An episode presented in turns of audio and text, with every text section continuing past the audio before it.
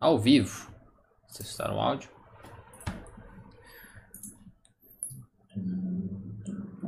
Tá funcionando pelo jeito.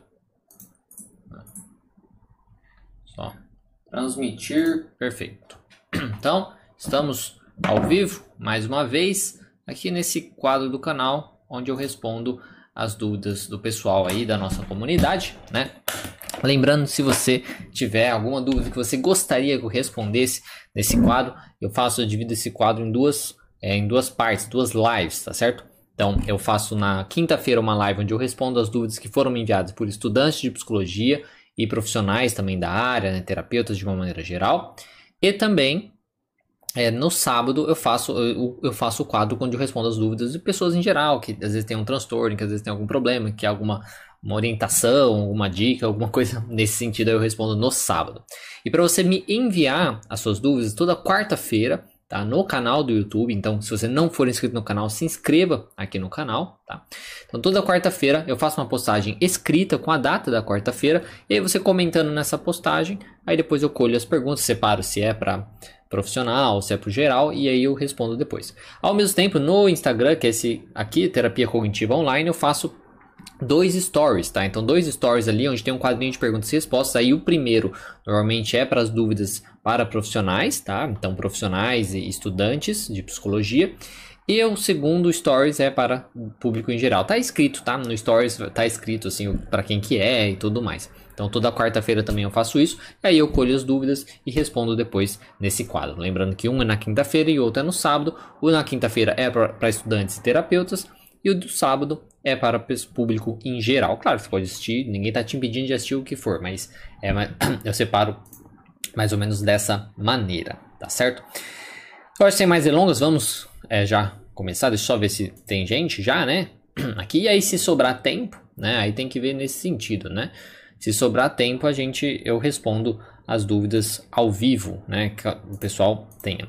Importante falar é, alguns recados, né? Eu acho que alguns recados para vocês, que caso possam interessar. Se você quiser sempre receber, por exemplo, é, as lives, né? Tipo, ah, eu tô fazendo uma live, eu tô, ó, o link aqui e tal, né? Se você tiver interesse de receber essas coisas, é importante que você ou entre no grupo de conteúdo, aqui embaixo tem um grupo de conteúdos lá, dicas é, Diego Falco, eu envio esse é, pelo WhatsApp, eu envio o link através é, para o pessoal que está dentro desse grupo, ou eu, né? Você pode também entrar no nosso canal do Telegram, Psicólogo Diego Falco, também tem um link aqui na descrição, onde eu mando o link por lá também, tá certo? E também se inscrevendo e tal, você vai receber as novidades participando do Instagram e tudo mais, você sempre recebe as novidades. Então, sem mais delongas, né? Eu já enrolei até demais aqui. Vamos à primeira pergunta. Começando pelas perguntas do YouTube. Sugestão de novo quadro.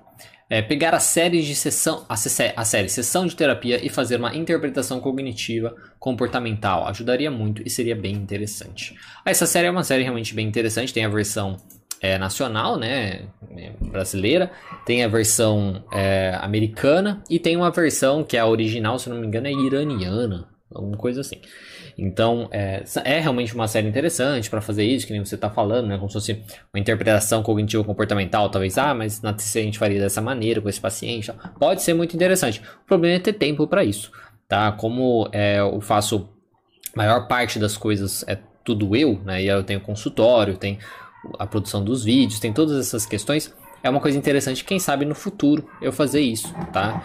Então, é, dá para fazer sim, mas infelizmente pode levar um tempo para eu começar a fazer isso, porque eu não tenho é, uma equipe, não tenho pessoas para me ajudar com outras coisas assim, né? Então, quem sabe depois eu faço, quando tiver um tempo mais livre e tal, mais folgado, dá pra gente fazer sim. Mas é interessante a ideia.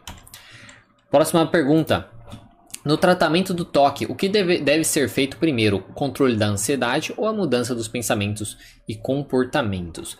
Então, nessa, nessa, nessa parte, a gente vai, vai depender muito de cada paciente, né? Então, por exemplo, na, se a gente está falando de um paciente onde está com uma ansiedade muito elevada, né? Tipo, muito elevada naquele sentido, a gente vai ter que trabalhar com a ansiedade dele. Isso já vai ajudar com os pensamentos dele, tá? Porque é possível que às vezes ele, ele tenha o comportamento, tenha a compulsão dele, por exemplo, por conta da sua ansiedade elevada. Então, ele, ele sofre com aquela ansiedade, ele não sabe lidar com aquela ansiedade, e aí ele tem a compulsão dele. Então, trabalhar, você vê que já trabalha os dois ao mesmo tempo. Se a gente consegue ajudar ele a ou a controlar a sua ansiedade, né? Respirando, meditação, relaxamento, essas coisas, ou aprender a aceitar também a ansiedade, não ligar tanto para ela, que isso faz ela ir embora também. Se a gente trabalha com isso, a gente, um, a gente já controla a ansiedade e a gente lida com o pensamento dele de tipo, ah, a ansiedade não vai passar, eu não consigo controlar essa ansiedade, tudo mais, ao mesmo tempo que já lida com aquele, aquela compulsão dele. Então depende de cada caso, mas normalmente se for nesse caso, por exemplo, que é a própria ansiedade que estimula o sujeito ter a sua compulsão, é uma coisa que já vai meio que embutido em tudo junto aí, porque você vai fazer, é, você ajudando a controlar a ansiedade, você já vai ter evidências para ajudar o seu contra os pensamentos disfuncionais dele e ajudar na compulsão dele. Tá? Então vai depender um pouco de caso, mas acaba fazendo meio que um emboladão tudo junto, porque você precisa é, provar para ele. Então, para e querendo não para colocar em prova as coisas, você vai precisar lidar com os pensamentos disfuncionais dele para ele colocar em teste aquilo. Então, você precisa sempre estar tá lidando com o pensamento disfuncional, você vai precisar colocar em prática, então lidar com os comportamentos dele, colocar em prática. Ao mesmo tempo, você vai fazer isso com a ansiedade dele, então vai, você vai ter novas evidências que vai reforçar né, os novos pensamentos, os novos comportamentos, e aí vai nisso. Então você faz meio que um embolado, e aí vai de cada pessoa como é, as nuances. Assim, ah, o primeiro começa aqui e tal, vai depender um pouco. Não sei se ficou muito confuso, mas é isso que eu teria para falar, um quadro muito específico.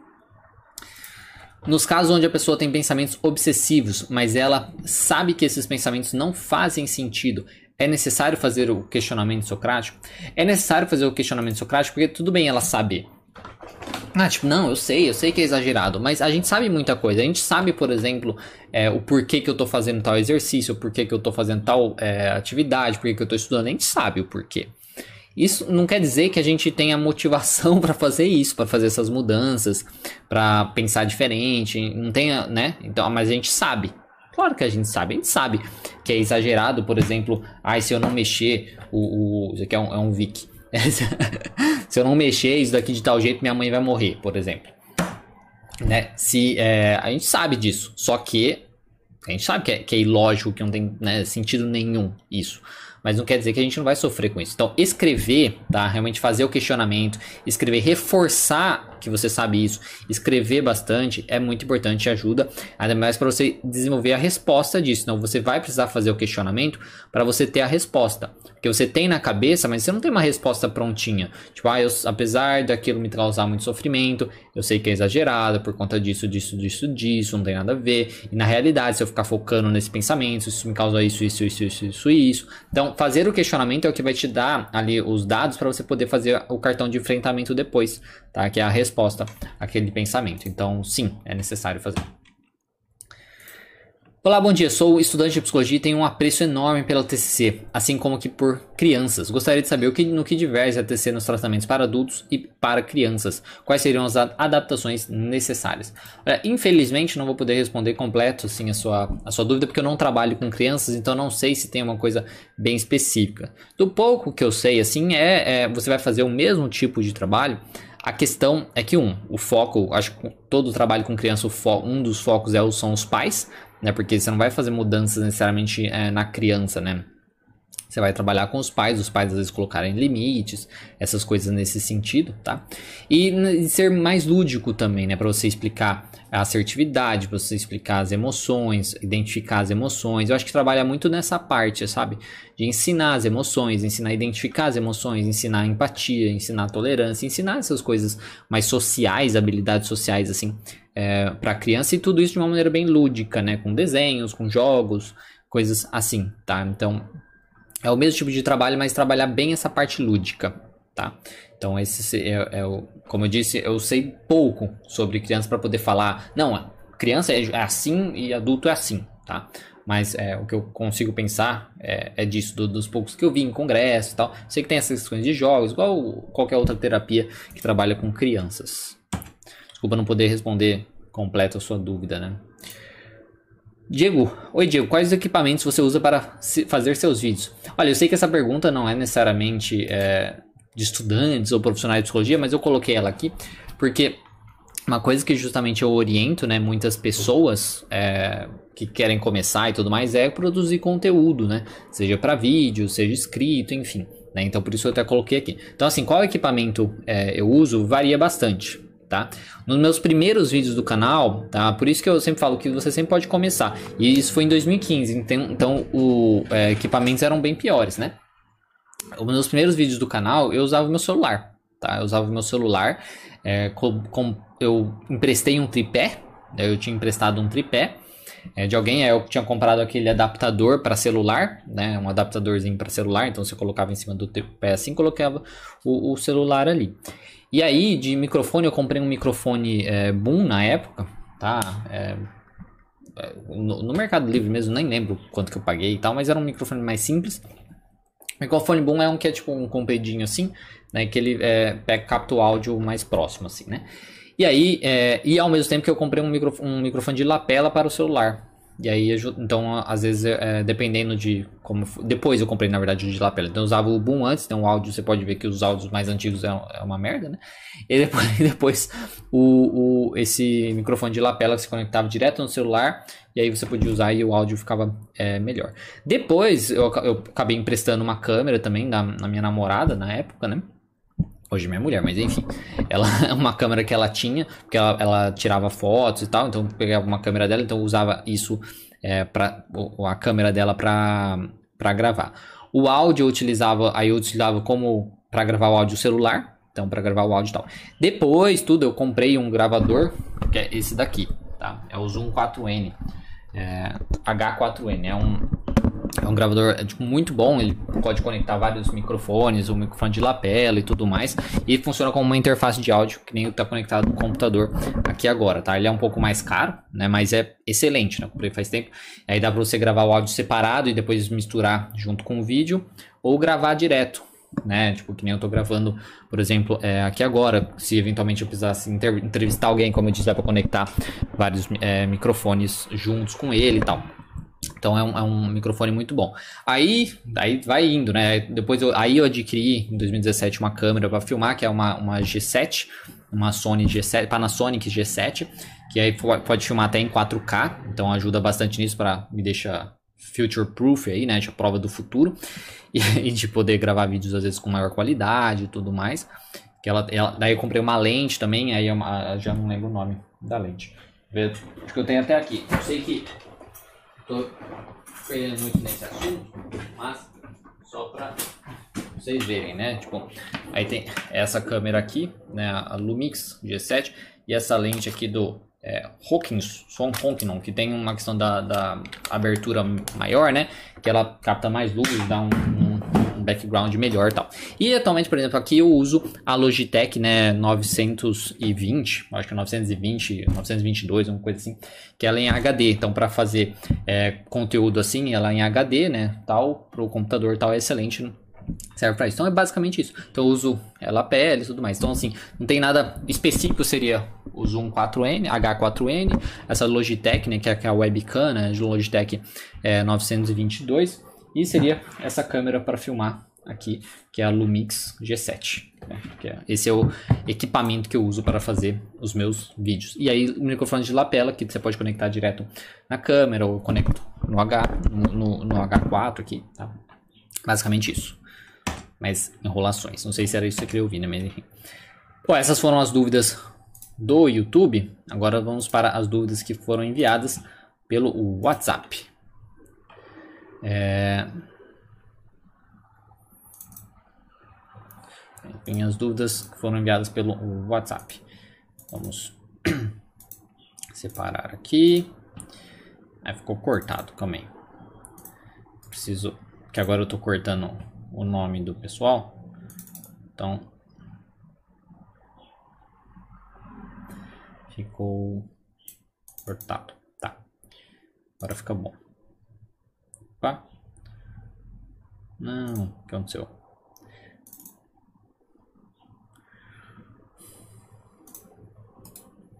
Eu mexi no, no, no negócio. Tá, calma aí.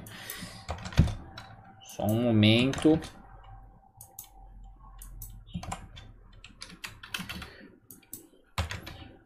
Essas coisas de ao vivo é assim mesmo, né? Tem jeito. Vai Certo. Opa. Isso. Perfeito. Então, deixa eu só Vamos ver aqui. Enfim, primeira pergunta então que foi enviada no WhatsApp, no, no Instagram, né? Tem várias perguntas, então vamos tentar correr para não, né? Para ver dar tempo de responder todas. Tem dificuldades depois de descobrir o pensamento, o pensamento. O que fazer? Dicas. Olha, depois se você descobrir qual o pensamento, né, que é o problema aí que está causando sofrimento no paciente, que está causando ele fazer as coisas, é questionar esse pensamento. Então usar lá, tem listinhas, né, de pensamentos que você pode utilizar. Tem vários vídeos aqui no canal que eu falo sobre técnicas de terapia cognitivo comportamental, que eu falo sobre questionamento socrático também método socrático, que você pode usar aquelas perguntas para você questionar esse pensamento. Utilizando as respostas desse pensamento, aí você vai responder a, eu, respostas dessas dúvidas, dessas perguntas, você vai é, responder o pensamento então. É, Poxa, será que esse pensamento é verdade ou não? Será que esse pensamento é falso? Será que esse pensamento é exagerado? Porque assim, não precisa ser 100% falso, ele pode ser exagerado simplesmente, né? Será que esse pensamento é exagerado? Será que você ficar pensando nesse pensamento, é, com esse pensamento, focando nele, ajuda a você atingir suas metas ou não? Será que te atrapalha? É, o que, que causa de ruim, né? O que você pode fazer de diferente? Existe uma coisa alternativa, tá? Então fazer os questionamentos, então depois de você descobrir o pensamento, você fazer os questionamentos em cima desse pensamento vai te trazer várias respostas para você responder. Depois montar lá o cartão de enfrentamento a respeito desse pensamento, tá? Essa é a minha dica. Eu convido você a dar uma olhada no vídeo sobre questionamento socrático, que pode te ajudar aqui no canal. Próxima pergunta. Como a TC... Deixa eu só ver uma coisa. Como a DC trabalha com um transtorno opo opositivo desafiador, TOD, né? Olha, de uma maneira geral, ela vai trabalhar com qualquer transtorno, né, de uma maneira geral, como o, o porquê o sujeito se comporta como ele se comporta. Tá? Então a gente precisa entender se existe, por exemplo, algum tipo de pensamento, algum tipo de crença que essa criança, né, que esse, esse sujeito possui que está fazendo ele se comportar daquela maneira. Então, digamos, seriam as justificativas, né, que a pessoa dá para se comportar daquela maneira. Então, a gente tem que identificar esses pensamentos e a gente vai trabalhar em cima desses pensamentos, tanto no sentido de se eles são verdades ou se ter esse pensamento é, atrapalha o sujeito de alguma maneira, seja atrapalha na vida dele assim de pessoal, né, dele sofrer com aquilo, seja no sentido de causar prejuízos na vida dele, tá? De uma maneira geral. Então isso é uma, uma como a gente trabalharia e tra teria identificar também qual o comportamento que normalmente ele tem que é ruim, fazer uma psicoeducação, por que, que aquele comportamento é ruim, tentar mostrar para ele porque isso é ruim, tentar motivar ele a entender, né, essa questão do porquê que é tão ruim e fazer ele não ter aquele comportamento e ter um novo comportamento que seja mais funcional, que seja combine mais com a parte social. Isso na verdade é para tudo, tá? Então dependendo se for transtorno positivo desafiador ou não. É... O que é normal? Qual a sua posição sobre a discussão sobre a normalidade? Essa pergunta eu até coloquei depois para responder até mesmo no sábado também, porque eu acho que combina nos dois. Mas o que é o normal, né? O normal é o que basicamente tá dentro, acho que do padrão, sabe? Do que seria, é, para mim, né, a minha opinião, que seria normal, é o que tá dentro do padrão do que a maioria das pessoas, do que a média das pessoas é, seria. Isso seria uma interpretação do que seria normal. Tá? A gente vê isso baseado, por exemplo, em, em, em, culturas, certo? Então, em uma cultura tem uma coisa que é considerada normal, em outras não. Por exemplo, é, carne de vaca, né? Com, comer, é, consumir, né? Animais, assim. É, agora, na Índia, a vaca é sagrada. Então, não é normal você consumir carne de vaca na Índia, né? Então, é, é uma coisa, assim, é, bem... Acho que é na Índia, né? Que é, mas enfim. Então, é uma coisa assim, o que é o normal depende muito disso, dessa questão, por exemplo, cultural, social e tudo mais, sabe? Então, o que seria o que a maioria daquelas pessoas, o que é considerado uma norma, que é um jeito da, da é, moral, ético daquela sociedade, daquela cultura. Isso seria uma coisa é, normal. Quando a gente pensa na questão de transtornos, coisas psicológicas e tudo mais, o que pode ser considerado normal? A pessoa que tem uma vida normal. Uma pessoa que tem uma vida sem grandes prejuízos, onde ela não sofra tanto emocionalmente com aquilo, onde ela tenha um, amigos, tem, então tenha uma relação com as pessoas, ela tem uma relação ok, não precisa ser ótima, mas relação ok com os familiares, ela tem uma, é, consegue ter relacionamentos tranquilos também e tal. Então, o normal seria isso, seria uma pessoa, é, digamos, estável. Né? Uma pessoa onde tem problemas, mas de maneira geral ela consegue lidar com a vida dela. Então ela tem um probleminha aqui, um probleminha e ela lida com aquilo. Agora, uma pessoa que sofre demais, ela sofre muito além do que a maioria das pessoas frente a algum evento específico, por exemplo, aquilo não é normal. Então, quando ela sofre muito mais, ou quando ela tem um prejuízo muito grande também numa área específica da vida. Então, uma pessoa que tem um ciúmes exagerado, que prejudica os seus relacionamentos, que ela sofre demais com aquilo, isso não é normal. Tá? Uma pessoa que tem uma depressão, né, que ela sofre demais com eventos considerados bestas, por exemplo, aquilo também não pode ser considerado normal. Pessoa que tem uma ansiedade muito grande, onde, por exemplo, todo mundo faz as, as apresentações na faculdade, faz o TCC, a monografia, precisa para se formar não pode ser considerado normal uma pessoa que não faça porque tem muito medo e acaba se prejudicando, prejudicando a sua carreira, prejudicando a sua vida acadêmica. Então isso não pode ser considerado normal. Então o normal vai variar de né, interpretações assim. Eu diria que tem esse normal, por exemplo, social, cultural, né, como eu disse, e tem o normal do funcionamento, né, do funcionamento na sociedade de uma pessoa é, se você está sofrendo demais, se você não consegue, tipo, coisas te impedem né, de fazer as coisas, isso não pode ser considerado normal, certo? Essa é a minha interpretação é, disso. Por isso que até, vamos por se a gente tá falando de fetiches, né? Que tem, eu fiz uma live outro dia falando de sadismo, né? A gente tá falando de fetiches, fetiches, a gente pode considerar o que seria normal na parte cultural aí, ah, naquela cultura não pode e tal. Então seria anormal uma pessoa ter fetiche, um fetiche específico, ser sádico, por exemplo, na questão sexual, né? Então, poderia ser anormal na questão cultural, dependendo da cultura. Mas na parte ali do comportamento dos relacionamentos, não necessariamente é anormal. Se ele consegue ter um relacionamento com alguém que aceita aquilo e, e não sai daquilo, não necessariamente aquilo é anormal. Tá? Então vai variar muito, eu acho que varia aí dos, dos níveis que a gente está comentando e quanto aquilo afeta negativamente a vida da pessoa. Próxima pergunta. Um paciente está casado com um homem maravilhoso, mas ele não a chama para a relação é, para a relação sexual e por conta mais e por conta mais. Ixi. Vamos ver se tem a, a continuação aqui. Né? Que às vezes o, o Instagram corta. Não, não tem a continuação. Tá, o paciente está casado com um homem maravilhoso, mas ele não a chama para relação sexual. E por conta e por conta. Tá. E por conta. Ok, não, não entendi isso. É, já, com, já conversei com ele, já conversou com ele, mas não adianta. Por conta disso, também tem ciúmes obsessivo e vive em, com brigas. Como ajudar? Olha, essa questão, né, da paciente estar casada, que nem um homem maravilhoso, mas ele não chama. O que, que é o homem maravilhoso no sentido de aparência e tudo mais, né? Porque claramente, é, se ele não chama, se tem conflitos por conta disso, é, não é um, necessariamente um homem maravilhoso, né? Que é maravilhoso para quem? É, se ela não necessariamente ela não tá conseguindo o que ela gostaria e às vezes ter uma relação bacana com sexual e tal. Então, maravilhoso para quem? Né? O que, é, na questão que nem, já conversou com ele, mas não adianta. Mas conversou o que com ele? E se não adianta, né? né? Então, assim, a questão, ou ela, ela tem que meio que jogar. Então, como ajudar seria muito uma questão de ajudar ela a pesar as coisas. Ou você, se ela já conversou, né? Você pode tentar ajudar ela a conversar de um jeito melhor. Então, ver como foi essa conversa com o cara, né? Conversar de um jeito melhor, isso é uma opção. Outra opção, ela aceitar. Então, ela vê o que, o que ela tem de ganho nesse relacionamento, o que ela tem de perder nesse relacionamento, se ela está disposta a conviver com esses sacrifícios, às vezes de não ter essa relação, de ter uma relação diferente e tudo mais, né? Então, é, ver, pesar, assim, sabe, as opções que ela tem. E, ou, né, o terceiro aí seria terminar.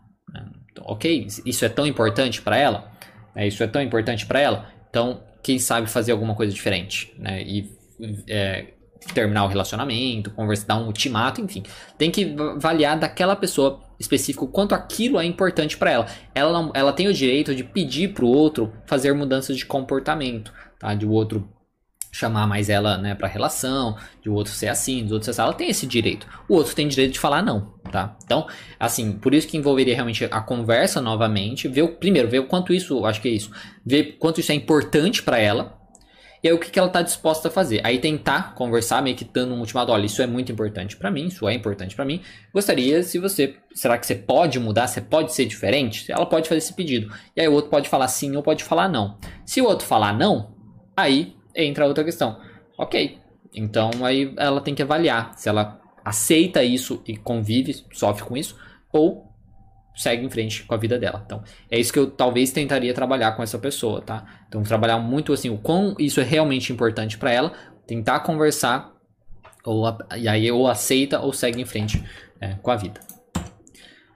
Como ajudar alguém. Ah, deixa eu como ajudar alguém que se considera dedo podre, sempre escolhe o mesmo perfil de cara que não, não presta. É, isso é o que a maioria das pessoas fazem, né? A gente tem nossos padrões, né, de escolha, assim, de tipo de pessoas, assim, meio que para tentar sanar alguma coisa nossa, né? A gente fantasia muito que um tipo de pessoa seria. O problema é que as pessoas não são...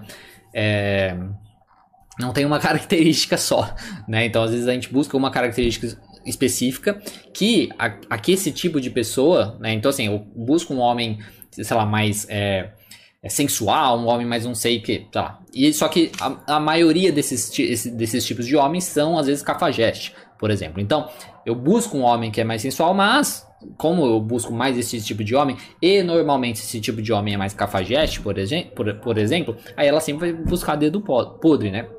Então, como ajudar alguém no sentido de tentar identificar aí qual é a característica que leva ela a buscar os homens de uma maneira geral, tá?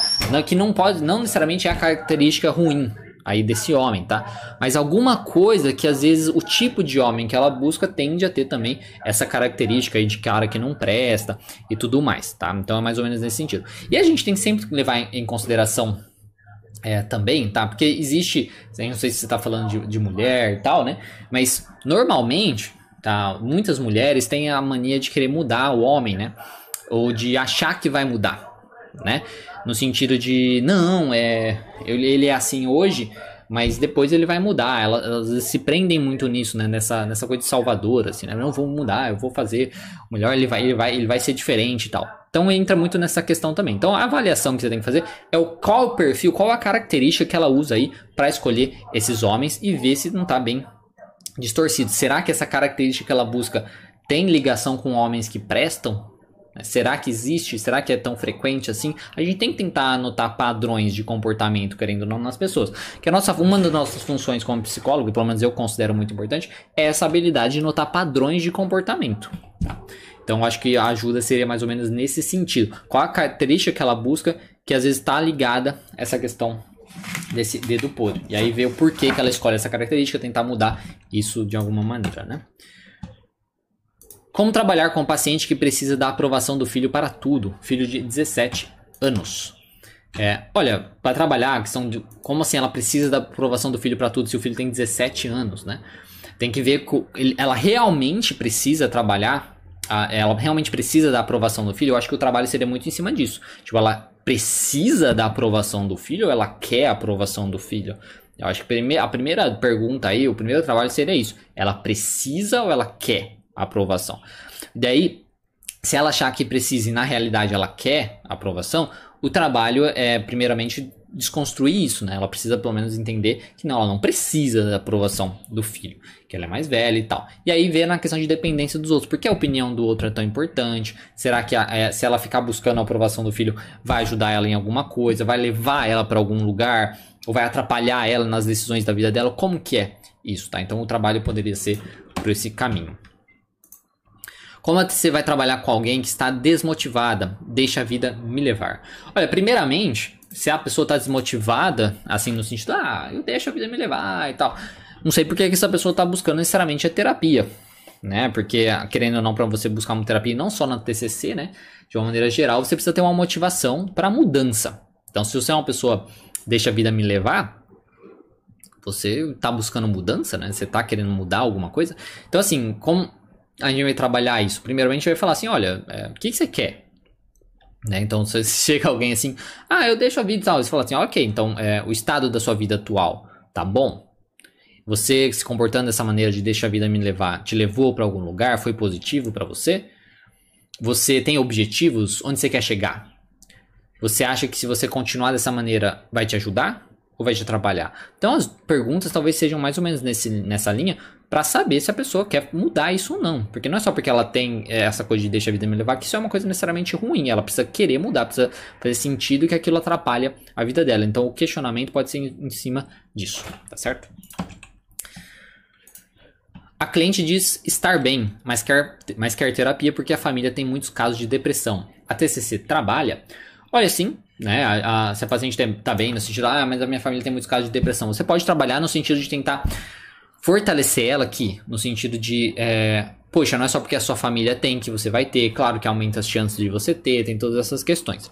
Mas daí você tentar fazer um trabalho com ela, tentar fazer um trabalho com ela de mostrar para ela como ela lidar caso essas coisas aconteçam. Como ela lida com uma, uma situação ruim, negativa. Né? Se ela falar, se ela demonstrar que ela lida na verdade muito bem com aquilo, ela tem uma, uma resolução de capacidade de resolução de problemas muito boa e tal, reforçar isso, ajudar a ela a perceber, reconhecer essas coisas. Então reforçar bastante para dar mais confiança nela que ela é uma pessoa bem capaz de lidar com essas coisas, tá? Então a gente poderia trabalhar assim, mais ou menos dessa, nesse, nessa, nessa linha. Mostrar para ela como ela é diferente, não é só porque a família tem que ela vai ter, e como ela é diferente, às vezes, desses membros da família, do como ela se comporta, como ela se manteve estável, como ela se manteve bem até hoje. Provavelmente já deve ter acontecido coisas ruins na vida dela, como ela lidou. Tá? Então, mostrar essa capacidade dela pode ser é, muito bacana. Onde posso verificar sempre técnicas e testes que estão, estão habilitados para uso. Deixa eu Onde posso verificar sempre técnicas e testes que estão habilitados para uso. Olha, técnicas não necessariamente existe uma lista de técnicas que pode ou não pode utilizar, tá? Não, não tem muito isso, pelo menos eu não conheço, tá? Na questão de testes, né, teste de avaliação, existe o site do Sa, é, Satepsi, acho que é isso, né? deixa eu até colocar aqui, Satepsi, Isso, Satepsi. Deixa eu até. Vou até deixar aparecendo aqui, ó. Isso. Satepsi, né? Então você pode digitar lá. Tá? Deixa eu só colocar assim. É que não vai aparecer aqui em cima, né? Mas enfim, é basicamente isso aqui, né? É, Satepsi, né? seja bem-vindo, auxiliar de avaliação. Daí nesse site aqui, né? Que é do Conselho Federal é, de Psicologia. Deixa eu só mudar a janela.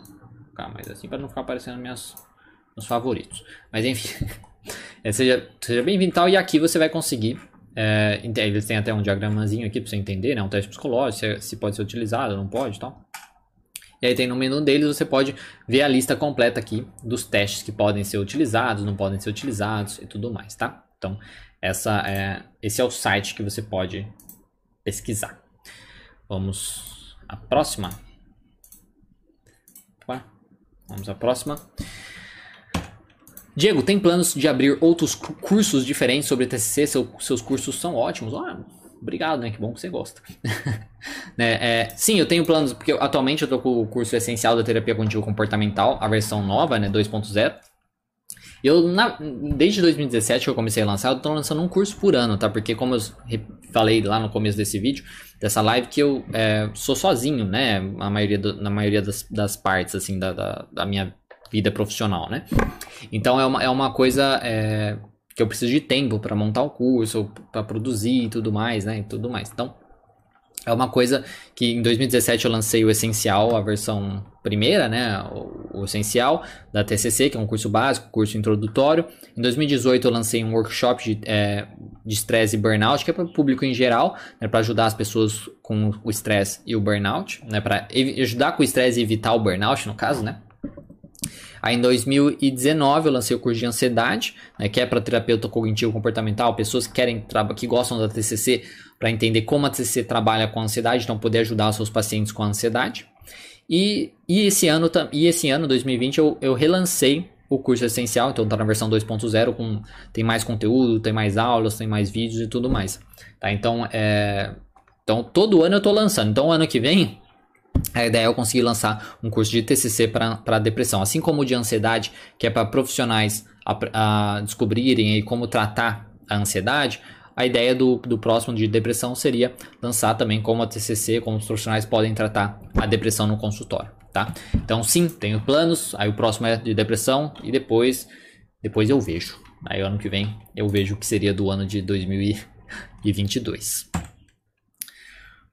Como trabalhar um paciente que tem pânico de dirigir em estrada e é relacionado à catastrofização? Olha, se é relacionado à catastrofização ou não, depende, né? Você tem que avaliar especificamente como paciente. Mas como você vai trabalhar isso? Primeiramente, trabalhar muito com os questionamentos dele, ver que qual que é o medo dele, se é um medo real ou não. Se ele já trabalha, se ele já andou antes ou não, ah, porque às vezes ele, ele, ele dirigia antes, né, na estrada, e hoje não, não dirige mais, né? Então, trabalhar todas essas questões pode ajudar a mostrar as evidências dele, tá? Primeira coisa é isso que você tem que fazer mostrar também quanto isso atrapalha ele, todas essas coisas. Depois a gente passa para a parte comportamental mesmo de exposição, tá? Então, faça uma, uma hierarquia, né? De tipo, o último, a última coisa seria dirigir, por exemplo, dirigir à noite na estrada na pista da esquerda, né? Que é a pista rápida. É, depois você vai caindo, né? Dirigir de noite na pista da direita, devagar. Depois dirigir de dia na pista da esquerda. Dirigir de. Aí você tem que ver com o paciente, tá? Eu só tô dando um exemplo aqui. Então você vai pegando assim e vai é, montando, vai montar uma hierarquia no tipo no que causa mais ansiedade nele do que para menos. Tipo, sair de carro, andar, se ele andar na rua, de, em casa normal, assim, né? Na, na cidade, ver algum local da cidade que talvez cause uma certa ansiedade também, por exemplo, às vezes perto da estrada, perto da rodovia, é, entendeu? Então você vai indo dessa maneira, né, ajudando ele a lidar com essas situações. Aí você pode até mesmo ir junto com ele, ou você pode deixar como tarefa de casa para ele fazer essa, essa questão, tá? Pode colocar isso também, por exemplo, ir perto da estrada junto com a esposa, né? Então isso pode ajudar, né? Tipo, é um nível. Ir perto da estrada sozinho, isso já é outro nível. Então você vai expondo o paciente nessas situações com, com as técnicas, na questão dele avaliar os pensamentos que estão acontecendo ali, dele responder esses pensamentos, dele fazer uma respiração, dele trabalhar com essa ansiedade dele naquele momento, tá? Todas essas, essas coisas ele vai usar nessas, nessas exposições. E aí, conforme, e conforme vai indo bem, né? Tá indo bem, então aí passa pro próximo nível da escadinha. Espero ter respondido a sua dúvida. Como trabalhar a culpa? Primeiro a gente precisa ver o quanto de quão de culpa, né, a pessoa realmente tem nessa situação. Então, uma, uma torta, por exemplo, de responsabilidade pode ajudar bastante. Que é você ver na situação específica qual porcentagem que a pessoa tem de culpa naquele, naquela, naquele evento, naquela coisa que aconteceu. Então, ver se existem outras pessoas envolvidas, né, se existem outras variáveis, né, outras coisas que a pessoa não tem controle, tudo isso para a gente ver a real porcentagem da culpa é, da pessoa naquilo. E aí entra muito numa questão de, poxa, o que, que você pode fazer diferente? Será que tem alguma coisa que você pode fazer para remediar o que aconteceu? Então, porque daí coloca a coisa em prática, né? Às vezes diminui a culpa porque ela foi lá, às vezes pediu uma desculpa, né? Coisas assim, isso vai ajudar. Fazer alguma coisa pelo outro, né? E tudo mais. Ou, se não tem o que fazer, por exemplo, às vezes uma morte de alguém, coisa assim, aí entra na parte de aceitar. Aprender a aceitar as coisas que a gente não tem controle e tentar fazer diferente numa próxima vez. Né? Então, basicamente isso que a gente pode fazer. Então entra muita psicoeducação, entra muita essa questão da torta de responsabilidade, entra muita psicoeducação, entra resolução de problemas de, em coisas que podem é, fazer, que o cliente pode fazer para tentar diminuir essa culpa, e envolve também a parte de aprender a aceitar as coisas, com psicoeducação, com meditação, com mindfulness e tudo mais. No suporte que você dá no curso, podemos trazer casos de pacientes, é, se caso tivermos, sim. No suporte, seja é, pode enviar por e-mail, pode enviar ali pela própria plataforma do curso, tá? Ou se faz parte das mentorias também, eu discuto nas mentorias com os alunos, né? Tem todas essas partes, mas isso é do acesso premium, né? É outro, outro pacote. Mas enfim, sim, eu, eu dou. O pessoal envia os casos lá, lógico que não fala nome, todo com sigilo, mas aí eu é, respondo sim que, sempre que possível. Alguma dúvida de como trabalhar com as TCC nas sessões? Ah, é continuação aqui. O sorte que você dá no curso, podemos trazer casos de pacientes se caso, se caso tivermos alguma dúvida de como trabalhar com a TCC nas sessões? Sim. Então a resposta é essa, sim. O pessoal sempre está enviando, eu estou sempre respondendo.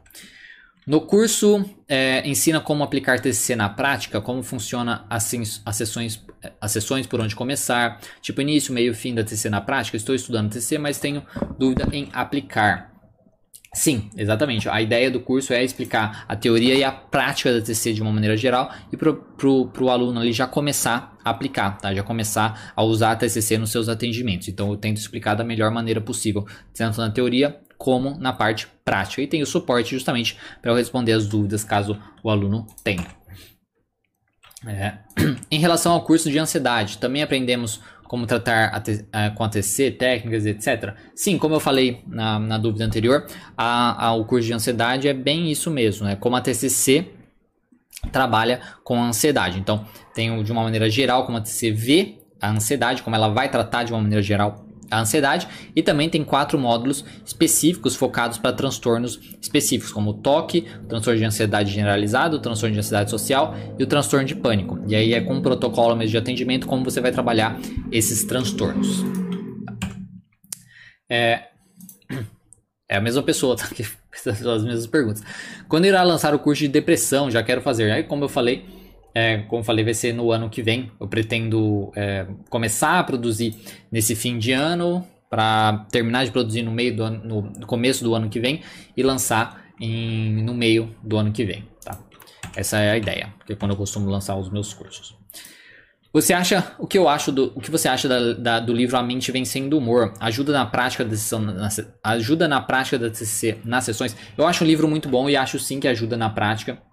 Tanto porque ele tem uma linguagem mais tranquila, você pode usar ele como base para você aprender a, a, explicar a psicoducal ao paciente sobre o funcionamento da TCC, sobre o funcionamento do, do, da influência, né, dos pensamentos sobre as emoções, tudo mais, e usar as estratégias, né, os exercícios que tem lá no próprio livro como ferramenta ali, como, como tarefas, como exercícios que você pode trabalhar com o paciente. Então, sim, ajuda muito na prática da TCC com certeza, nas sessões.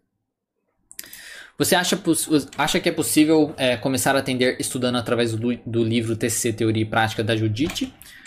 Ou indica algum outro livro? Eu acho que sim, dá para você começar a atender já utilizando o livro da Judite, tá? É, eu comecei a atender na TCC utilizando, porque antes de começar minha especialização, porque ia demorar ainda para começar a especialização, eu fiz um curso introdutório, né? E depois a, a especialização ia começar depois de uns 3, 4 meses. E aí eu comprei o livro da Judite e comecei a ler o livro da Judite é, mesmo. Então acho que sim, dá para você já começar a trabalhar com isso. É, hoje, né, porque eu não conhecia outros livros, né, eu conhecia justamente o básico que era o da Judite Beck. Então hoje é, outros livros que eu indico são justamente o A Mente Vencendo o Humor, que é o que você é, mesmo comentou, né? Você mesmo comentou. E o Aprendendo a Terapia Cognitivo Comportamental do Jesse Wright. Tá? Esses livros você pode conferir no site aqui, ó, terapiacognitivaonline.com. Tem lá no menu livros, tem vários livros de TCC que eu recomendo. Esses livros que eu estou falando estão lá, né? E se você, caso você tiver interesse de adquiri-los, tá? Próxima Pergunta: Como a TCC trabalha em grupos de terapia? Olha, eu não trabalho com grupo para poder saber exatamente se tem uma coisa bem específica assim que dá para trabalhar. Mas eu imagino que é, o, o, trabalho pode ser feito muito dentro de uma questão de tipo soltar, por exemplo, um evento, soltar uma situação e ver como cada um isso é uma coisa que às vezes eu faria. Como cada um é, lida com aquele evento, como cada um pensa sobre cada evento. Isso é uma, uma maneira bastante bem interessante de você educar, né, psicoeducar os, os pacientes ali, as pessoas envolvidas ali, que como cada um interpreta de uma maneira diferente uma mesma situação. Só isso já é interessante de ver. Né? E aí entender o, qual a crença que cada um tem que pode ter influenciado nesse tipo de pensamento, entender bem isso, como como as nossas as nossas vivências, como as nossas coisas podem influenciar bastante tá? Na nossa, na nossa maneira de enxergar as coisas da vida e nossa maneira de, de, se comportar. Então, nessa mesma situação que eu falei de jogar um evento, assim, né? Ver como a pessoa se comportaria, né? Como que ela acha que esse comportamento é viável ou não, como o outro julga o comportamento. Então, fazer todo esse jogo, assim, eu acho que pode ser muito bacana. Eu pensando aqui rapidamente, porque eu não trabalho com grupo, não saberia dizer se tem uma coisa muito específica e tal. Então, eu usaria muito mais da criatividade nesse sentido. Aí vai depender do objetivo daquele grupo que, que né, para você é, pensar em dinâmicas, pensar em coisas específicas assim para você trabalhar com aquele grupo, né? Mas você sabendo a base da TCC, você consegue pensar assim, maneiras diferentes de você trabalhar, né? É, é necessário ter conhecimento aprofundado em outras abordagens que vieram antes da TCC para iniciar na TCC? Não, jamais, né? Eu, quando me formei em, psicologia, eu achava que era necessário saber psicanálise. Não, eu tenho que saber psicanálise de Freud, não sei o que e tal, para ser um bom profissional, para ser um bom psicólogo. Não tem nada a ver uma coisa com a outra, tá? As outras teorias de, de psicologia, né? Outras abordagens, como a TCC mesmo, são abordagens completas, né? Tipo, começo, meio e fim, de explicação do, do, do como surgiu o transtorno, como ajudar e tudo mais. Então, Não é necessário e pode ter gente que, é, aliás, ainda existe muita gente, já entrei em certas discussões, não discussão, mas sabe, desentendimentos assim, com pessoas que quando eu falei isso de que acho que não é necessário, a pessoa, ai, como não é necessário? É lógico que é necessário.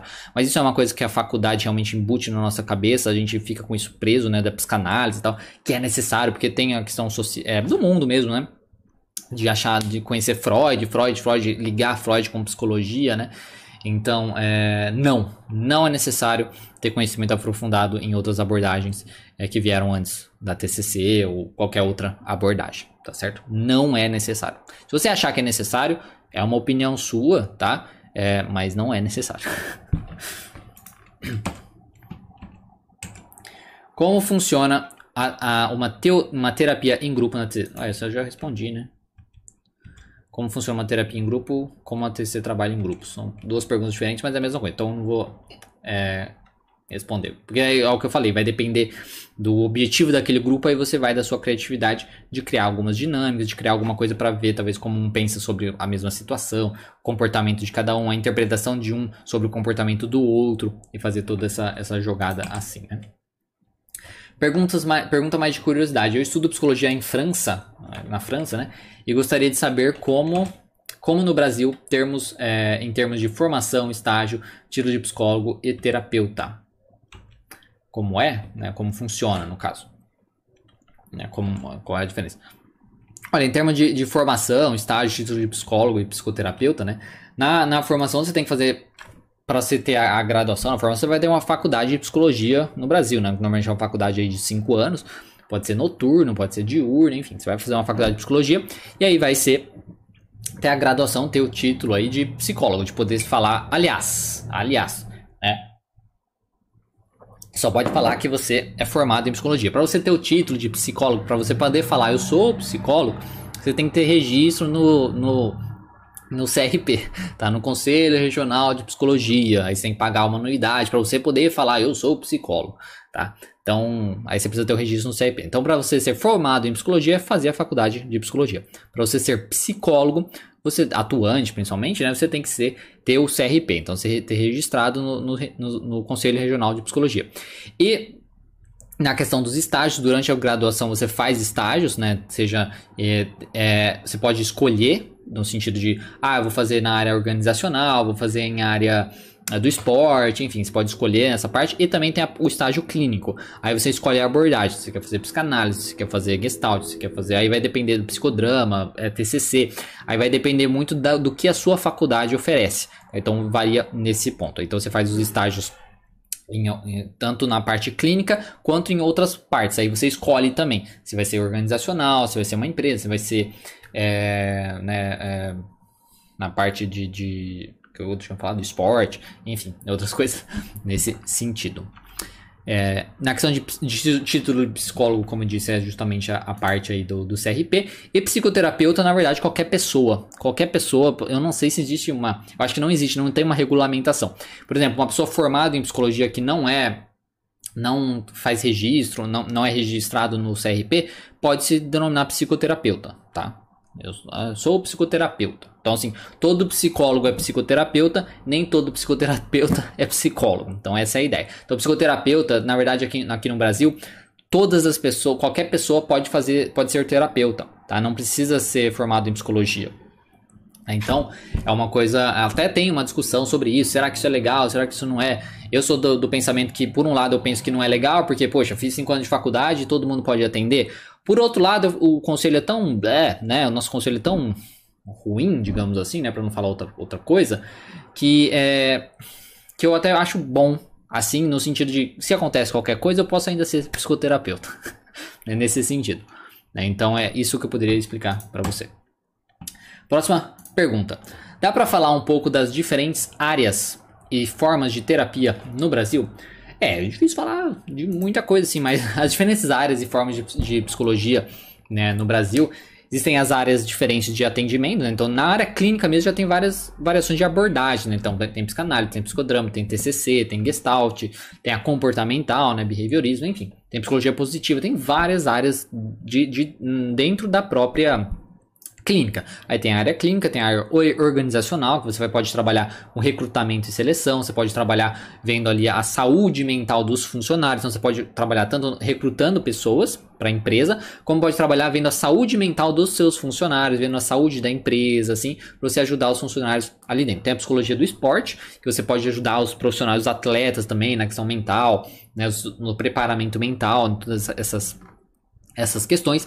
Tem a parte do trânsito, tá? Psicólogo do trânsito, que você vai ajudar no psicotécnico, que é um teste que você precisa fazer, avaliações psicológicas que você precisa fazer para poder tirar a carta, né? A, a, a, habilitação para você dirigir né? no país. Então você pode ser também é, psicólogo nessa área. Você pode ser psicólogo também na, na área de você. É, em todos esses tipos de psicotécnico, né? Que você precisa de uma o laudo psicológico. Aí tem a área jurídica, né, onde você forense, né, que para avaliar aí os profissionais avaliar se, se os pais estão fazendo as coisas direito, né? Se o pai tem direito ou não nos casos do, do da filha, fazer um laudos, né? Avaliações psicológicas da criança, do pai, do, do, do, de abusos, coisas nesse sentido. Então, tem várias áreas diferentes que a gente pode é, trabalhar é, como psicólogo, tá? Eu com, provavelmente esqueci várias aqui, mas enfim, essas são algumas que eu lembrei. Você considera a teoria dos esquemas um ponto forte para se trabalhar TCC hoje? Olha, é uma coisa que muitas pessoas é, me falam, né? Muitas pessoas gostam, muitas pessoas comentam e tudo mais. Mas eu conheço pouco, tá? Eu conheço muito pouco da teoria dos esquemas. O pouco que eu vi foi durante ah, alguns congressos e tudo mais. E não é uma coisa que me super interessa. Eu não entendo como, é, sinceramente, ainda foge muito da minha cabeça. Já fiz essa pergunta, me responderam, mas até esqueci. Porque, no sentido de, de da onde as pessoas é, conhecem, assim, né, a terapia do esquema e tudo mais, né? Porque às vezes a pessoa nem conhece a TCC, né, o básico, por exemplo, e já quer ir para terapia do esquema. Então, ficar fugindo assim direto, não, não, preciso de mais, preciso de mais, preciso de mais. Né? Em vez de às vezes se aprofundar em uma outra coisa. Então, como eu não conheço muito bem, eu não seria, né, eu não seria é, se é um ponto forte para se trabalhar com o TCC. Eu acho muito mais legal você ter a base da TCC do Beck e aí conhecer as, as terapias de terceira onda, como a dos esquemas é, mas para a parte da aceitação do mindfulness, tá? Do mindfulness, é, sei lá, a parte da ACT, né? Então, é mindfulness, ACT, é, a processual também, né? Eu acho bacana. Então, eu acho é, eu gosto mais por essa linha, mas acho ok, né? Tipo, eu não conheço tanto da esquema para poder falar tanto. Dicas para trabalhar com anorexia e bulimia. Olha, tem um vídeo que eu fiz aqui sobre compulsão alimentar que pode ajudar, que foi uma live sobre isso. Se você procurar é, é, Diego Falco, é, compulsão alimentar, alguma coisa assim, vai ter uma live que eu falei sobre isso que pode te ajudar. Tem alguns artigos científicos que eu falei nessa live que fala sobre anorexia e bulimia, tá? Porque eu, no artigo fala isso. Na live eu estava falando de compulsão alimentar, mas nos artigos que eu tenho que eu separei lá falam sobre isso. Então pode te ajudar dessa, é, dessa maneira. São transtornos difíceis de você trabalhar, tá? Porque normalmente o paciente tende a ser assim bem mais é, rígido. São pacientes bem mais rígidos e tudo mais. Mas é possível, né? É possível de trabalhar. É difícil, mas é possível de você é, trabalhar, com certeza. O como você vai trabalhar com esses pacientes é avaliar muito assim o pensamento que ele tem sobre aquele comportamento, tá? Por que, que ele faz aquilo? Então você vai tentar trabalhar, tentar trazer a realidade como aquilo, aquele pensamento é exagerado, mostrar a realidade no sentido de possibilidade de falecimento, né, possibilidade de morrer, né, todas essas questões, ele, se ele continuar tendo esse comportamento, se ele está disposto a sofrer as consequências disso, sabe, todas essas questões para tentar motivar sujeito, mostrar umas consequências negativas, né, se ele continuar esse comportamento, e outras consequências positivas se ele mudasse, né, se ele se fosse uma vida diferente e tudo mais. Então, para tentar motivar ele a, a, se comportar diferente, ver os pensamentos ligados com isso e tentar mostrar que aquele pensamento é exagerado. Às vezes é por conta de uma distorção mesmo é, corporal, onde ele se vê mais gordo e tal. Então, você precisa tentar mostrar, provar para ele que tá diferente a realidade, né, do, do, das coisas, para tirar uma foto, é fazer ele se desenhar e você mostrar o desenho verdadeiro, né, coisas nesse sentido para você tentar é, com, combater. E aí, como eu disse, vai depender muito de cada caso, de cada paciente específico, qual o pensamento específico. Ao mesmo tempo que você tem que trabalhar a parte ambiental também, tá, no sentido de é, poxa, precisa ter comida para esse paciente comer, né? Não pode ter, por exemplo, na anorexia, né? Não pode ser uma, um ambiente onde é difícil ele comer, né? Você, ah, tem que preparar a comida, tem não sei o que, tem que ser uma coisa mais preparada, tem que ser mais organizado para que ele consiga ter aquilo, né? Para é, evitar ter obstáculos. No caso da bulimia seria o contrário, né? porque como envolve a parte da compulsão alimentar, você tem que criar obstáculos. Então você precisa, no caso, também controlar o ambiente no sentido de tirar a quantidade de comida, não ter tanto uma oferta de comida assim para aquele paciente. Então você tem que trabalhar com o ambiente, você tem que trabalhar muito às vezes com a parte da família, dependendo do caso, se a família complica essas coisas, né? Por exemplo, né, nessa parte do ambiente, trabalhar muito os pensamentos que o sujeito tem que levam ele ter esse comportamento, as consequências desse comportamento, todas essas coisas assim. Também comportamentos que ele pode ter, tipo, contrários, digamos assim, que pode ajudar ele às vezes a se sentir bem, porque às vezes ele come de ansiedade, vamos supor, né, no caso de bulimia. Então tentar alguma técnica, alguma coisa para ajudar ele a controlar essa ansiedade, coisas que podem ajudar em vez de comer, por exemplo. Então vai depender muito de cada caso, mas eu te convido a olhar lá Compulsão Alimentar, Diego Falco, você vai achar essa live que você pode, é, pode ajudar os artigos que estão lá. É... Próxima, essa é a última pergunta. Barra de Axis é uma técnica que pode ser utilizada na TCC. Olha, eu conheço pouco de barra de Axis, mas tá, talvez a minha resposta não vai ser a melhor resposta que você, a resposta que você gostaria, né? Mas do, do pouco que eu conheço de barra de Axis, para mim parece uma coisa muito mágica, tá? E eu não é, sou muito fã de teorias mágicas, Tá? Dessa coisa de achar, porque do que eu sei de barra de axis é que você faz umas coisas nos pontos, na cabeça, energia, e aí melhora a coisa da pessoa, né? Tudo nesse sentido. Então, para mim é muito mágico. Então, assim, não funciona com a TCC, porque a TCC é muito prática, ela é muito científica. Aí você pode até falar, não, mas a barra de axis também é científica. Hum, não sei, né? É um, é um científico meio que é, igual esse povo do coach quântico, tá? Da, da, da, física que o coach quântico utiliza, tá? Que não é científico de verdade, né? Quando eu falo científico é lá feito por uma universidade, foram feitas várias pesquisas e tal, com um grupo de controle. Ah, vamos analisar esse transtorno, como a gente vai trabalhar, usando a TCC, essa técnica, dessa maneira, blá blá. Isso é científico. Isso é TCC trabalha, tá? Então, assim, é, não acho que dá para trabalhar porque são coisas bem diferentes. Um é científico, o outro é mágico, o outro é muito, como eu disse, é, é mágico. Acho que não tem, não tem, não tem nem outra palavra para isso, tá? É uma coisa muito assim. Se, né? Enfim, do pouco que eu conheço, posso estar falando muita besteira aqui. Com certeza vai ter gente achando que eu tô falando besteira. E vai ter gente falando assim, não, realmente é mágico, né? Mas, enfim, eu, eu diria que é, não, tá? É, respondendo a sua dúvida. Bom, pessoal, eram essas as dúvidas. Agora a gente tem três minutinhos aqui para responder as dúvidas que vocês já enviaram aqui nos comentários. Lembrando também que hoje, é, como é quinta-feira, eu lancei um vídeo, né? Quinta, toda quinta-feira eu lanço um vídeo né, no canal. Então vou até colocar o link do vídeo aqui para vocês, para vocês poderem dar uma olhada depois, que isso me ajuda, tá? No canal. Ah, lembrando, se você está gostando de, dessa live também, se inscreve no canal se você não for inscrito, dê um gostei nesse vídeo também, tá? Mais 70% das pessoas que assistem meu conteúdo não são inscritos ainda, então se inscreva, né? Quem sabe hoje você se inscreve aqui no canal e acessa aqui então esse link que coloquei nos comentários do, do YouTube, que é o vídeo que eu lancei hoje, às 10h30 da manhã, que eu falei sobre o livro Como Fazer Amigos Influenciar Pessoas, tá certo? Então vamos ver as dúvidas aqui. Qual a, a Mônica mandou qual a sua opinião dos cursos de TCC para multiprofissões? Olha, eu acho tranquilo. O meu curso mesmo é um curso que é aberto, é um curso livre, né? Não é um curso de especialização e tal. Então é um curso livre que eu já tive até outros profissionais é, de outras áreas que fizeram. Eu acho, assim, do meu ponto de vista, como de ensinar e tal, é até o que eu falo para as pessoas que fazem meu curso que não são da área.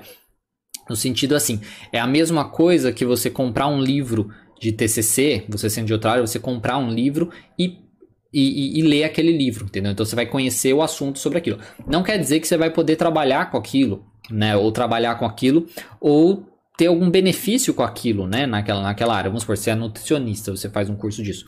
Que no caso já, é, já teve caso. É, não se vai trabalhar, você não vai fazer uma terapia com a pessoa, né? Mas por que pode ser interessante? Para você entender o funcionamento do seu paciente ali na, na, parte da nutrição e saber quando encaminhar, por exemplo. Poxa, nossa, eu tô entendendo seu funcionamento, qual o pensamento que te levou a comer, a, a não comer, blá blá blá. Poxa, acho bacana, talvez uma terapia cognitiva pode te ajudar. Então, aí encaminhar para a pessoa. Então, eu acho bacana nesse sentido, tá? De dar, digamos, ferramentas para esses outros profissionais para que eles consigam encaminhar, para eles consigam entender o funcionamento dos pacientes e tudo mais. Que não que eles vão é, aplicar necessariamente aquilo. Tá certo, Mônica? É isso que eu penso. É, Carla Simone, que livros você indica para atendimento infantil na TCC? Tem alguns livros, é, ver, deixa eu até abrir aqui. Tem alguns livros de atendimento infantil na TCC. É como eu não trabalho com atendimento infantil, né? TCC crianças.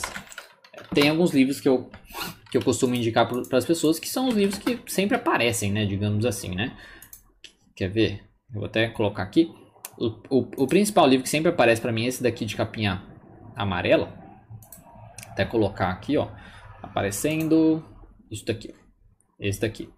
Que está cortado. Mas enfim, deixa eu colocar. É isso. Aqui, ó. Terapia cognitivo comportamental para crianças e adolescentes. Tá? Então, esse livro aqui eu diria, eu diria que é o livro que eu é, acabo recomendando, tá? Mas é, não conheço e tal, porque eu não, não trabalho com, com crianças, tá certo? Mas eu diria que esse livro pode ser bacana. Vamos voltar aqui. Não sou terapeuta nem estudante de psicologia, mas vim deixar um olá e desejar a comunicação, é, continuação de bom trabalho. Ah, muito obrigado pela sua mensagem. Karine, bom dia. Rita, bom dia. Bom dia. Elson, olá, gosto da sua objetividade. Que bom, Elson, fico feliz. Gerson, cheguei. Gerson, novamente.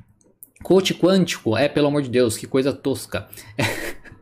é, o coach quântico é, é isso mesmo, né? E, é, e, e, através do coach quântico tem até uma coisa de falar que muda o DNA, no sentido de. É, é, tem, sei lá, o DNA da riqueza, aí você tem que ativar o seu DNA da riqueza, é por isso que você é pobre, umas coisas assim, sabe? É muito demais. E pior assim, que essa questão de mudar DNA, mudar a estrutura, até tem, sei lá, alguns estudos sobre isso, tá? O cara um, tem uma pesquisa do, sobre a resposta de relaxamento, tá? Que é um cara que ele fez até uma. É, é, foi uma pesquisa feita em Harvard e tudo mais, né? Que ele viu que a questão da resposta de relaxamento pode trazer algumas alterações e tudo mais. Mas é uma coisa que não é desse jeito que o pessoal vende, né? E também, né, não tem nada a ver com quântico, né? Não tem nada a ver com a física quântica, mas enfim, tá por aí, né? Estão entre nós. É, Karine, pode falar sobre a diferença da análise comportamental e cognitivo comportamental? Olha, não sei dizer assim é, totalmente a diferença, porque como não trabalho com análise comportamental, não saberia dizer. Porque o que eu lembro é, do behaviorismo mesmo da, da, da, faculdade, eu sei que dentro do behaviorismo tem vários também, tem o radical, tem não sei o que lá, blá blá blá, né? tem vários, né? Então, e foram mudando, querendo ou não, o tipo, mas o básico do básico do básico tem aquela questão do estímulo-resposta, onde tem um estímulo e uma resposta. Né? Então, estímulo-resposta. Então, acontece alguma coisa, a pessoa tem uma resposta. Na TCC, a gente não vê dessa maneira. A gente vê que tem um estímulo, tem uma interpretação daquele estímulo e aí tem uma resposta. Então, a diferença mais básica, assim, seria essa. Mas, como eu disse, na análise comportamental, no behaviorismo de maneira geral, existem várias outras, né? Que aí uns até tem a parte ali do que existe o operante, eu acho, né? Não lembro como, como que era. Que como se fosse isso da interpretação do evento. Então, Alguns se parecem bastante, outros nem tanto. A TCC, então assim, tem a parte cognitiva, que é essa questão da interpretação dos pensamentos, a gente vai trabalhar na reestruturação cognitiva, que faz o sujeito enxergar as coisas de uma maneira mais, mais funcional, né, positiva, de uma maneira mais funcional, mais lógica. E é, na, aí a gente pega também da parte comportamental os exercícios comportamentais, então, as exposições, os experimentos comportamentais, as partes que, que são é muito válido né, da parte comportamental, que funciona muito bem, tá? De você colocar em prática, você é, reforçar um comportamento, você reforçar um pensamento e tudo mais. Gerson, como trabalhar com adolescentes que sofrem em caso, é, dado a isso tem ansiedade? Como utilizar TC é, que sofrem em casa? É, que sofrem em caso? Em caso dado a isso, caso de ansiedade, é isso que está falando dizer, né? Como dizer nessa sessão? Questionamento socrático, pensamento, é, o que mais? Olha, realmente, em caso de ansiedade de uma maneira geral, você vai trabalhar realmente a interpretação do sujeito que gera a ansiedade nele e também o comportamento que ele tem que, que mantém ele naquele problema. Normalmente, comportamento às vezes de evitação, comportamento de segurança que mantém ele. Eu lancei um vídeo sobre comportamento de segurança na terça-feira que pode te ajudar um pouquinho. Então, de uma maneira geral, é o pensamento que ele tem sobre os eventos que geram ali o seu desconforto e o seu comportamento. Então a gente vai trabalhar com isso e também evitar que ele tenha esse comportamento, desenvolver novos comportamentos que quebrem esse ciclo que ele se põe. Tá? Essa é a ideia. Sara, como ajudar uma pessoa que não consegue se abrir com, com as pessoas? E isso traz muitos prejuízos, principalmente com a namorada. Olha, a ideia é ver o que, que ele ganha sendo desse jeito, o que, que ele ganha se ele mudasse, tá? o que, que ele perde sendo desse jeito também, o que, que ele ganharia se ele mudasse e começar, né? Começar a exposição devagar. Pensar devagar, pensar talvez escrevendo, se expressar na internet, se, se expressar por uma mensagem, se expressar escrevendo, se expressar devagar, se expressar com algumas coisinhas, né? Para pessoas específicas, e aí vai indo de pouquinho em pouquinho. Essa, isso pode ser um trabalho. O Kennedy, como faço para me livrar de pensamentos repetitivos? Tem um vídeo que eu fiz sobre aqui, aqui sobre pensamentos obsessivos que pode te ajudar através da meditação, tá certo, Kennedy? Então dá uma pesquisada. Pensamentos obsessivos, com certeza vai ser um dos primeiros vídeos que vai aparecer lá do meu canal, que pode é, te ajudar um pouco. Nas áreas da atuação da psicologia, esqueceu de falar da educação escolar. Exatamente, isso aí, perfeito. Que bom que você lembrou, Websoul. É isso mesmo. Ah, tem a área escolar também que a gente pode é, trabalhar. E ao mesmo tempo, a gente pode trabalhar como na organizacional, a gente pode trabalhar tanto com os professores e tudo mais, o funcionamento da escola, como com os alunos. Né? E os pais, né? Igor, então o indivíduo recebe o estímulo, percebe, sente, é, pensa sobre o comportamento de acordo pensa sobre e se comporta de acordo, certo? É isso mesmo. Ele recebe um estímulo, um evento, né, uma situação que acontece, qualquer coisa. E o estímulo, tá? Esse evento pode ser até um outro pensamento, pode ser uma emoção que ele está sentindo mais forte ali. Então, assim, ele tem esse estímulo, tem esse evento, ele interpreta algo daquilo. Ai meu Deus, vai acontecer tal coisa. Ai meu Deus, não, isso não pode acontecer. Ai meu Deus, blá blá blá. Né? Ele, vai, ele interpreta alguma coisa daquilo, aquilo gera uma emoção nele, então ele fica ansioso, fica com raiva, né? Fica, fica triste, enfim e já ele tem um comportamento em resposta disso. Essa ansiedade pode piorar, então eu não vou fazer o que eu tenho que fazer para ela não piorar. Ah, eu tô muito triste, é melhor eu me isolar, porque não quero que os outros me vejam tristes. Tô com raiva, preciso gritar, preciso bater no cara, preciso, né? Então, depende aí da interpretação que ele tem, ele vai ter o comportamento. Basicamente isso. É, Karine, legal, muito obrigada, bom. Gerson, Diego, por onde você está se atualizando sobre a TCC. Olha, eu me atualizo com os artigos científicos, tá? Então, vira e mexe, eu estou dando uma olhada em artigos científicos. Eu acesso também o site do próprio Beck, né? O site do próprio Beck tem lá as atualizações de novidades que eles falam, tá? E, e seguindo também essas, essas, essas coisas, né? Essas, essas pessoas no... É, como diz, no, no Facebook, por exemplo, estão sempre soltando novidades. Então, eu me atualizo dessa maneira e participando também de congressos, tá? Participando dos congressos, né, né, vendo dessas coisas é muito bom. Né? E cursos também, workshops. Hoje na internet tem muita coisa, né? O Instituto Beck mesmo, ele tem vários vídeos que eles soltam, é, fazem cursos online e tudo mais, então uso essa maneira para me atualizar, certo, Gerson? Última pergunta aqui do Gabriel. Olha, eu até esqueci. Desculpa, pessoal, eu tinha esquecido de, de ativar o, o aparecer o chat aqui, mas enfim, agora já foi. É, qual a sua opinião sobre a psicologia, psicologia analítica de Jung? Olha, eu acho muito interessante como uma parte principalmente é, filosófica, né, nessa parte de entender os arquétipos e tudo mais. Eu acho muito bacana, tá? É, só que foge às vezes de uma coisa prática, né? Então eu acho bacana como, às vezes, você tentar explicar funcionamentos, essa questão dos arquétipos, como eu disse, eu acho bem interessante. Eu gosto bastante. É, mas nunca me aprofundei tanto sobre isso e não sei da, da parte prática disso também, tá? O Gerson, atendo pela TC, por isso a pergunta, obrigado. É, bom, espero que te ajude. Entra lá no site do Beck mesmo, se você procurar Beck, é, .com, né? eu não lembro como que é o, o, site, enfim, mas você procurar Beck no Google, Instituto Beck no Google, vai aparecer, lá tem, é, eles têm no site deles atualizações, assim, que pode te ajudar também. Bom, pessoal, é isso. Então, assim, muito obrigado para vocês que participaram aqui da, dessa live, que você que estiver assistindo o vídeo depois também. Lembrando para ajudar aqui, assistir o outro vídeo que foi lançado hoje, tá? O link aqui no chat, tá? Para vocês, pra vocês poderem ajudar um pouquinho. Dê um gostei nesse vídeo se você gostou, se inscreve no canal se você não for inscrito, tá? Qualquer coisa é só enviar nos comentários também. E na próxima quinta-feira tem novamente essa live onde eu respondo as dúvidas do pessoal estudante de psicologia e profissional da área também, terapeuta de uma maneira geral. E na quarta-feira é o dia que eu colho essas perguntas. Então, tanto aqui no YouTube, tá? Então eu faço uma postagem escrita, que as pessoas que, que são inscritas no canal vão receber lá uma postagem escrita, com a data e tudo mais, você comenta nessa postagem e aí eu, eu acabo é, e eu respondo. Ou você pode enviar aqui no, no, Instagram, Terapia Cognitiva Online. Tem, eu faço dois stories, um stories para estudantes profissionais e outro stories para pessoas em geral, que para pessoas em geral eu vou fazer no sábado, tá certo? Basicamente isso. Muito obrigado, um bom dia para vocês, bom trabalho, bom estudo, boas reflexões, enfim, é isso. Então, muito obrigado e até mais.